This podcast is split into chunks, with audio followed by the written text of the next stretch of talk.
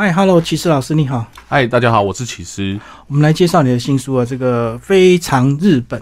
对，先把你个人背景介绍一下。我从差不多二零零三年就开始，就已经常常每年希望基本上都会去一次日本，然后所以我非常热爱日本的各种文化，从传统的或者是最新的流行文化，或者是动漫什么，我都非常的喜欢。嗯，然后因为到了二零一五年左右，那时候我就呃有。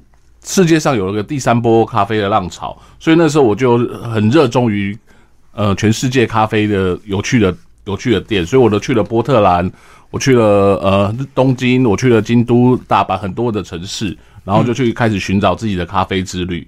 然后呃因为疫情之后，其实所有的在日本所有的店家都转换了一轮，所以我就出了呃就是在解封的时候，我就赶快跑去日本，然后去了。一个多月，然后拜访了一两百间的咖啡馆，然后集结了成这本非常咖啡的书，希望给更多朋友对于日本的咖啡热爱有更多的选择。所以你的意思是，这本书的这些名单全部都是你新访问的？因为我之前已经出过了两本书了，嗯，然后这个这本这次的书是呃疫情之后，全部都是疫情之后重新。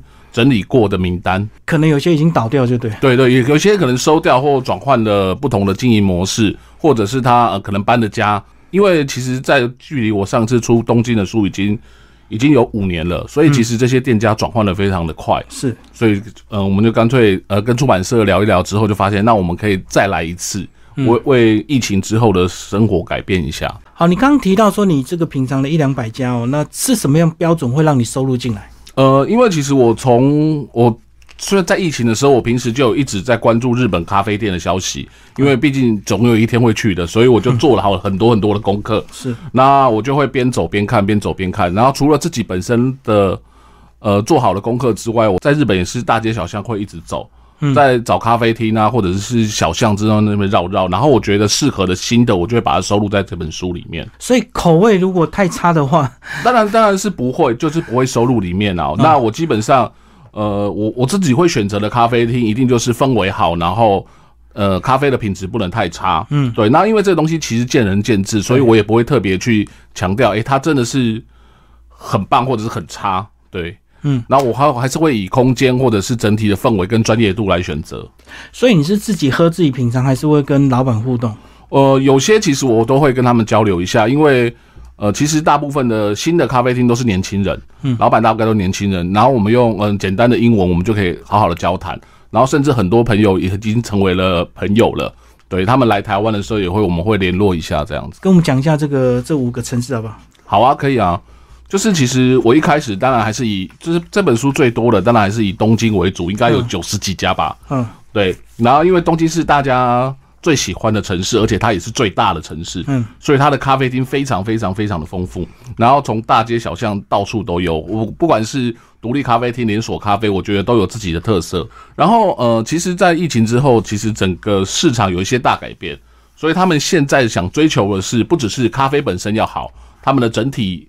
服务也要好，对，从服务到所有细节都要讲究的非常的漂亮。像呃，我里面介绍的第一间店，它叫做 Coffee 马梅亚，对，然后它其实不是自己烘豆的，它是去精选全世界优秀的咖啡豆在他们店里面，然后呃，他们会依依照各种不同的烘焙程度，然后做成一个表格，让喜欢的客人去挑选。嗯，然后在他们在青城白河在疫情之后开了一间很棒的体验店，你要预约才能进入，然后。他会有一个专门的咖啡咖啡师，呃，服侍你，然后再从冲煮讲解每一只豆子的细节的部分，他都会跟你讲的一清二楚。然后冲煮咖啡，在现场冲煮咖啡给你，然后还可以陪你聊个天之类的。所以简单讲，它是很高档的咖啡专卖。呃，对，但是价钱也没有想象中的夸张，它可能就是呃三千块日币一个套餐，对，然后折合台币现在可能六百块。但是你可以喝到七杯不同制作方式的咖啡，嗯，但是都是用同一支咖啡豆，我觉得这个体验非常的非常的好，而且它不它不会给你很大的负担，因为它都是小小杯小小杯的，所以你可以用呃喝到一支咖啡豆，不管它从冷萃、奶萃、手冲、呃浓缩或卡布奇诺什么之类的，就是品尝它的变化，我觉得这是非常棒的体验。所以可不可以讲，这不同的咖啡豆就有不同适合它的这个制作方式？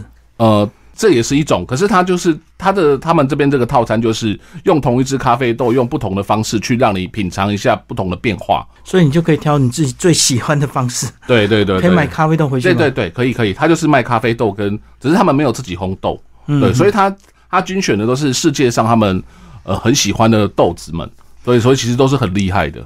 而且看它装潢好像很前卫。对他们就很简单，他就是要做很简单利落，让你舒舒服服的在那边享受着咖啡。嗯，对我觉得这是他们最主要主最主要想提供的就是一个呃环境，然后让你可以好好的品尝咖啡这件事情。嗯，我在日本，我最近喜欢的是很多咖啡店是不能讲话的。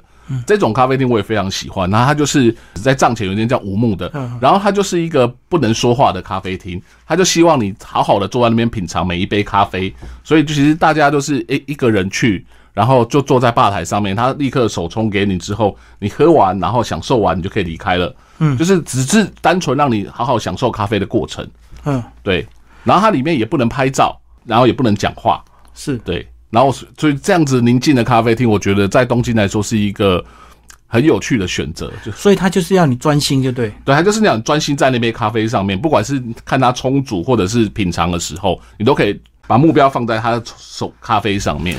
哎，那如果两个朋友去，可不可以讲悄悄话？他会像有些电视，有些也是不能讲话。他会，他就跟我说，你只能用例如赖还是什么，直接在那边对谈。哦，只能打字就对。对对对对对，其实有些店也就是就会给你讲这个规矩，就是不能讲话。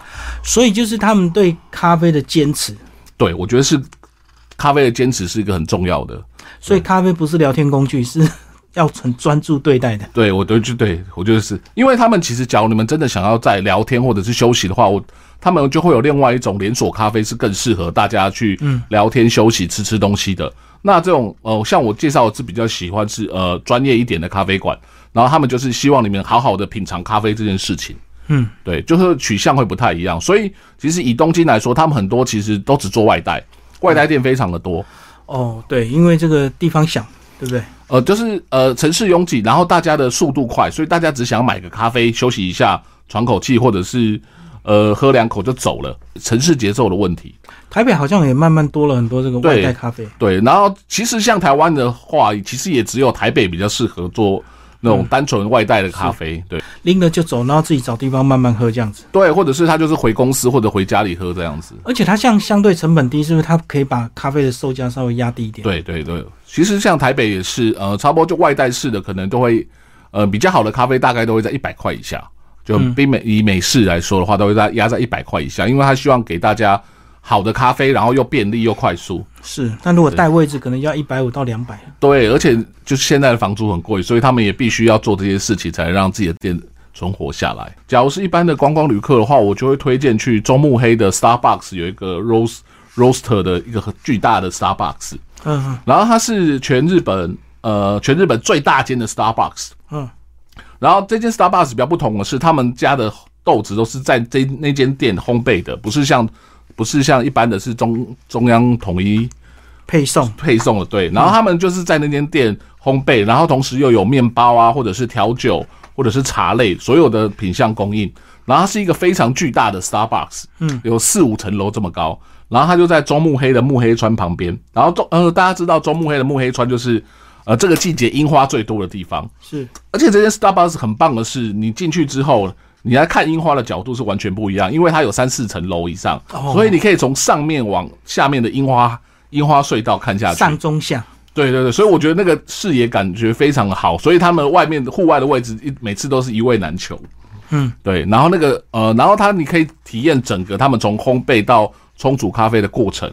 这是一个很棒的体验，不过这边人真的蛮多的，像热热闹的时候，有时候还要抽号码牌才能进去。是是是，对我觉得很棒。然后他们也有用呃，就是现在比较进化的是把咖啡跟调酒混合在一起，而创造出不同的呃不同的饮用节奏。我觉得这是一个很呃现在日本很流行的部分。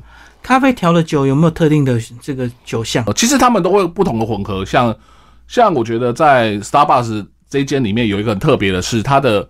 呃，我记得它有一个咖啡豆是熟成之后放在威士忌酒桶里面再去熟成，嗯嗯，对，然后烘焙完之后放进威士忌酒桶里面熟成，所以你喝出来就会有威士忌的味道，但是其实没有酒，没有酒精成分。然后他们还楼上还有一些呃高阶调酒，就是把咖啡浓浓缩咖啡去配合各式各样的调酒，例如呃也有 espresso 有 gin 之类的，然后做成各式各样的花式调酒。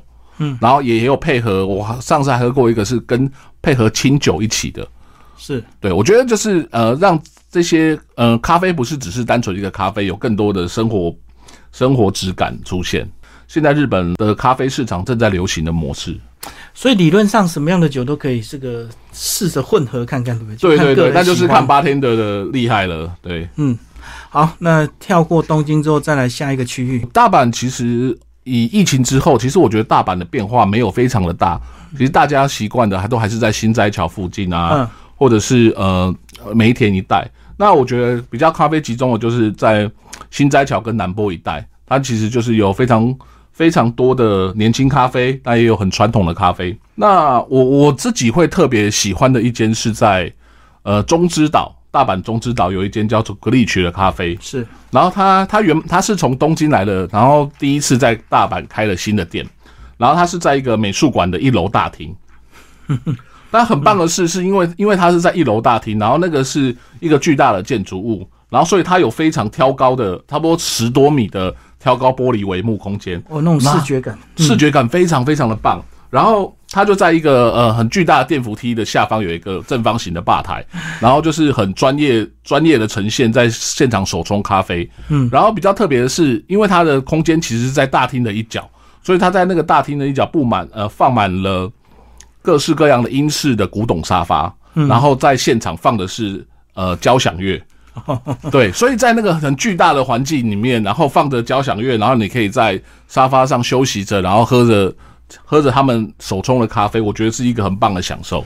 所以这样讲，不同的沙发就有不同的坐的感觉。对，而且其实像这边主要的客群是上班族，嗯，所以很我其实我在那边坐了一阵子之后，很多呃大型的公司他们的长官们还是什么都会下来这边休息喝喝咖啡，然后可能简单开个会。我觉得那个氛围其实是很棒的。对，而且它这么多不同种类的椅子，应该有些人会喜欢特地。对对对对对，而且那椅子都是很很多经典的沙发，不是那种拼拼凑凑到处捡出来的。对对对对对，所以他们是古董。对，然后所以他们对呃，现在其实蛮多的咖啡厅对音响这件事情有很大的执着，所以呃，像这种比较新式的，他也开始在放古典乐、交响乐之类的。我觉得让整个喝咖啡的环境是完全不太一样的。你刚讲大阪这个蛮多，这个在新斋桥附近，它是一个什么样的一个区域啊？新斋桥就是大家呃最热闹的地方，就是它就是一条整条商店街，嗯，然后就是大家去大阪一定会去的热闹地方，对。然后呢，其实呃那个地方当然都是以观光客为主啦，嗯，然后它的往外左右延伸就有很多各式各样的小店，嗯，对。然后就是年轻人的话，就是在更西边，对，所以那边其实大大小小的巷子里面都有很多不一样的咖啡馆。所以它就是一条主线道，然后延伸周边都是巷弄，对对对，然后就是一条永远都是充满人的商店街。对，然后因为走一走就会遇到那个呃什么固力狗看板啊那些东西的，就是最热闹的地方。还有道顿崛那边，就交叉口是最热闹的地方。嗯，对，所以其实他们的咖啡厅都藏身在小巷子里面。你的左右巷子里面走一走，可能都会遇到一些很不错的咖啡厅。然后，因为那条商店街其实历史有点久了，嗯，所以其实很多很老派的咖啡馆都会藏在巷子里面。像有一些很老的吃茶店，以前的咖啡馆他们叫吃茶店，吃茶店就会藏身在里面，就是可以去探访一下。哦，所以可能主要商店街那个店租太贵，所以就会往巷弄发展。对对，而且咖啡也不用太大的这个门市嘛。对他们就是藏身在角落，就是让你一个好好逛街逛到一半休息去的地方。我觉得这是可以，每一条巷子都有不同的乐趣。对，在在新斋桥逛逛的时候，可以去尝试一下。好，那再来我们来讲京都，京都也非常多。对，京都也是我很喜欢的城市。京都是一个千年的古都嘛，所以它其实有很多。旧房子、老房子、古丁屋这样子的东西，很多咖啡厅就会在跟这些古丁租、古民宅和呃利用这些空间来开个性化的咖啡馆，然后同时也有很多很老派的那种吃茶店啊，很老很老的喝咖啡的地方。对我觉得都有各种不同的特色，它是一个融合现代与过去的一个很大的城市。其实大家去京都，我最会推荐的是有一间叫做 Weekender 的咖啡豆。对对，然后那是我觉得京都最适合呃最适合送礼，或者是我觉得带回来自己品尝的咖啡豆。然后它很妙，它其实它自己的外带店是藏在一个闹区里面停车场的最尾巴。嗯，然后所以你要经过那整个停车场之后，到了停车场的最角落之后，才会发现它在藏在一个古民宅里面的一楼。对我觉得是一个寻宝的概念，我是觉得蛮有趣的。嗯，对，然后。他就是我，其实最推荐就是京都，假如要买个礼物，就是最就是他们，就是咖啡豆嘛。对，咖啡豆，对对对，嗯，都是以咖啡豆为主。然后其他我觉得有很多很那种呃六七十年以上历史的老咖啡馆，我觉得都蛮有趣的，都是在四条河源附近的巷子里面。嗯，对，像有一些叫做竹地啊，或者是六曜社啊，怎么之类的，他们都是一个在那边开了五六十年以上的咖啡馆，然后都非常有。他们可能就很多受到很多西洋时代的影响，所以在建筑或者是空间上面都有很大的特色。所以这样讲，这些老店这个疫情影响都不大。对，因为其实他们已经在地生活，老实说生活五六十年了啦。然后客群大概也都是呃当地的人为主，就是很多人就是哎，我就是他就是一个生活。我懂。对，所以其实观光客影响反而他们。虽然少了观光客，或许他们有获得喘息的机会。嗯，对，稍微休息几年，所以在地消费还是可以支撑他们的。对对，因为像我有一个好朋友，他是日本人，然后他到了京都去开了一个咖啡馆，他叫 Good Man。然后他其实在台湾也有开店，对。然后但是他他很运气不好了，他开完他在二零一九年年底的时候，年底的时候开了在京都开了一个店，不过。二零一九年、二零二零年年初就开始疫情了，所以他也不能回来，然后他只能在当地，当地就继续营业着。但是他也慢慢的体验到，其实呃，这样待在地人的消费习惯也会改变的，所以他们像他们的咖啡馆也其实，在疫情的时候也活了下来。哦，对，所以其实没有受到太大的影响，可能一开始的时候比较辛苦，但是后来慢慢的养成了固定的客人之后，就不会没有受到什么太大的影响了。嗯。对，就意外被留下来就硬撑，然后就找出自己的一个口味。对，我觉得这是在日本疫情之后很大的变化，就是厉害的咖啡馆永远就是有自己的特色，所以他们活得下来。对，然后会变得更好、更棒。好，那最后讲到广岛，广岛的你只选了几家？因为其实广岛，呃，广岛其实是一个很小的城市，主要的咖啡馆都是集中在商店街上面。广岛是我第二次来，第三次再去的，所以我其实他们这边的咖啡。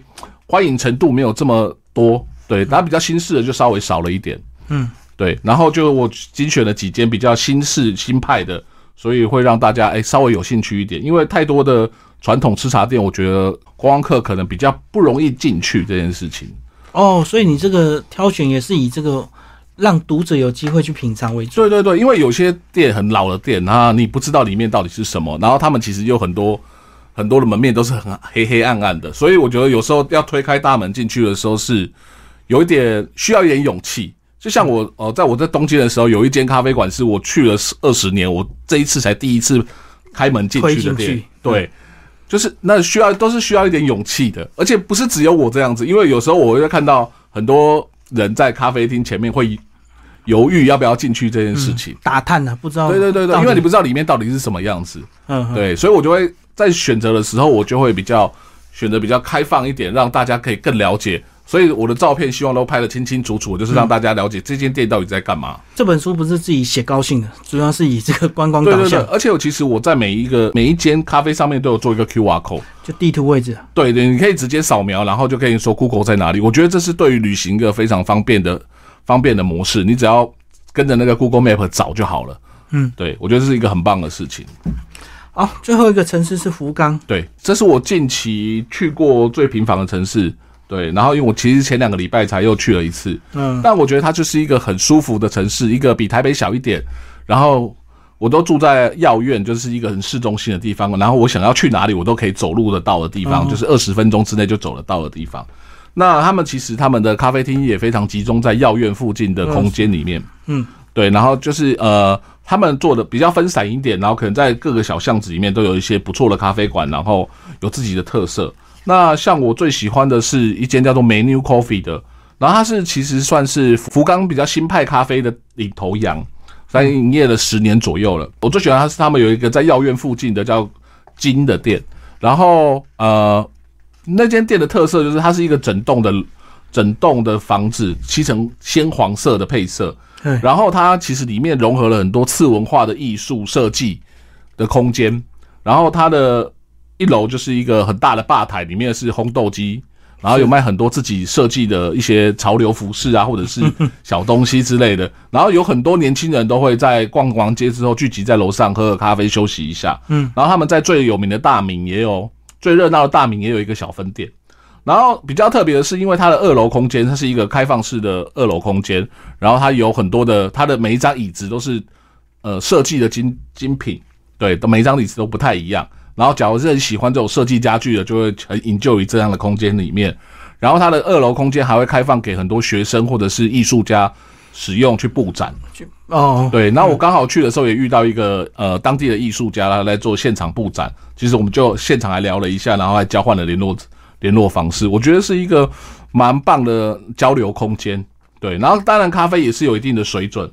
嗯，然后它门口还有那种二十四小时的咖啡豆贩卖机，所以你可以半夜跑去那边买咖啡豆，还蛮蛮棒的。就投币式那种贩卖机。对对，他们特特地做了一台设计一台大台的。对。